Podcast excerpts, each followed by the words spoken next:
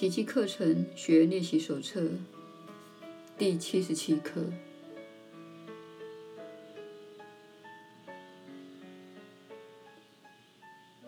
奇迹是我的天赋权利。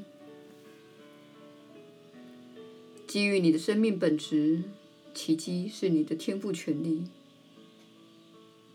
基于上主的存在本质，你必会领受奇迹。基于你与上主的一体性，你会带给人奇迹。救恩就是这么单纯，它只不过是重现你的本来面目罢了。我们今天所要庆祝的正是这个。你对奇迹的权利不是出自于你的自我幻觉，它不是靠你赋予自己的那些神通能力，也不靠你所设计的那些宗教仪式。它是你的生命之象，以及与生俱来的权利。这一切都隐含在身为天父的那位上主内。你的权利在受造之际即已获得了上主天律的保证。既然奇迹本来是属于你的，我们今天就要领回你的天赋权利。上主也许诺呢，你会有自己所造的世界彻底解脱的。他还向你保证，天国。就在你内，永远不会失落。我们所要求的，不过是在真理内本来就属于我们之物。然而，今天我们也需要发个愿，绝不再自甘堕落、委曲求全了。开始做尝试练习时，先信心十足地告诉自己：奇迹是你的天赋权利。然后闭起眼睛，提醒自己：你所要求的仅是你应享的权利。进而提醒自己，奇迹绝不会剥夺此人，而是会彼人的。因此，在你重生自己的权利之际，也等于为每一个人伸张了权利。奇迹从不听从世界的自然法律。它只福音上主的天律。做完简短的前导部分后，静静的等候你的要求已经获予的保证。你要求的只是世界的得救以及自己的救恩。你祈求他赐予你完成救恩所需的工具，你一定会获准的。因为你祈求的不过是完成上主的旨意罢了。你这种祈求其实并非真的要求任何东西，只是陈述一项无人能否定的事实而已。圣灵必会向你担保，你的祈求已经获准了。事实上，你必也领受到了。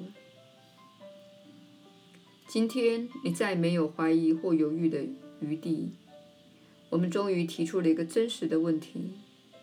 你所得到的答复也只是单纯的陈述出一个单纯的真理而已。你必定会获得你所渴望保证的。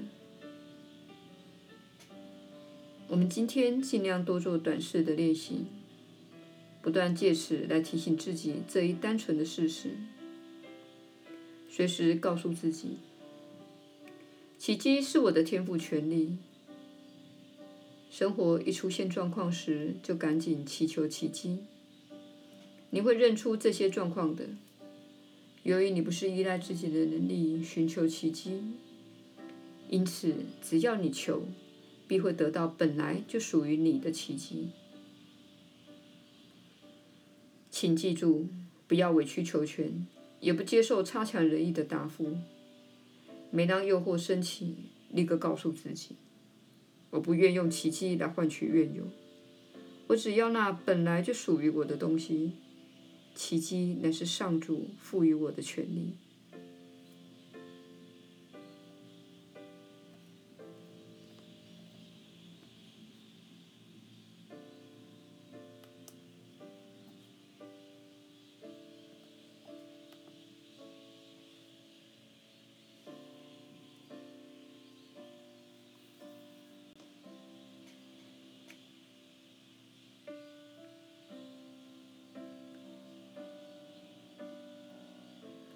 耶稣的传道。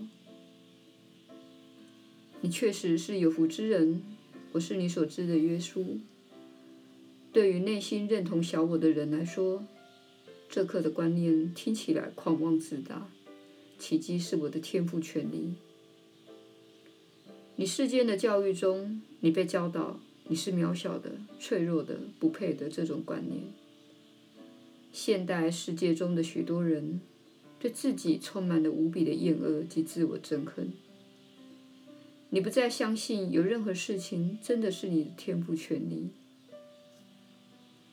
你看到你虐待自己的身体，或是用念头来攻击自己。你必须从这样的表现中了解到，你并不认为自己拥有奇迹这项天赋权利。因此，这一刻的观念可能会让小我不悦，且可能使你想到你过去所学的一些观念，像是你不该以自己为好，或是你不应该爱你自己的观念。这是一些宗教教给许多人的一个重要观念。他们告诉人们，他们天生就是罪人，他们不配得到上主的爱，他们是糟糕的人，并且告诉你，世界上的所有罪孽都是你的错。当然，从某种层次来看，我们会说，史地的一切妄造确实出自所有的人。但是，针对这种妄造确实教导事物脱离正轨的事实，并没有所谓道德上的邪恶。你确实配得上拥有奇迹。因为你的本质是爱，你是由爱所造，你是为了爱而受造。你现在只不过是回归到这个真相而已。许多年前，当我在世间之时，奇迹乃是我能够疗愈的原因，这是我能够使人恢复自己本然状态的原因。你看，我其实并非真的做了什么。我仅仅是移除人们心中非真的观念，疗愈仅仅是移除使人感受不到爱的临在的障碍。你一旦意识到自己的本然真相，并开始把自己当成神圣的生命来对待，如此一来，你就不会蓄意的攻击上主。换句话说，你绝不会蓄意的亵渎神圣。但是，当你糟糕的对待自己时，你确实会这么做。因此，请了解你本该受到的关爱，请了解你本该受到仁慈及温柔的对待，且你有很多能力做很多的事。我是你所知的耶稣，我们明天再续。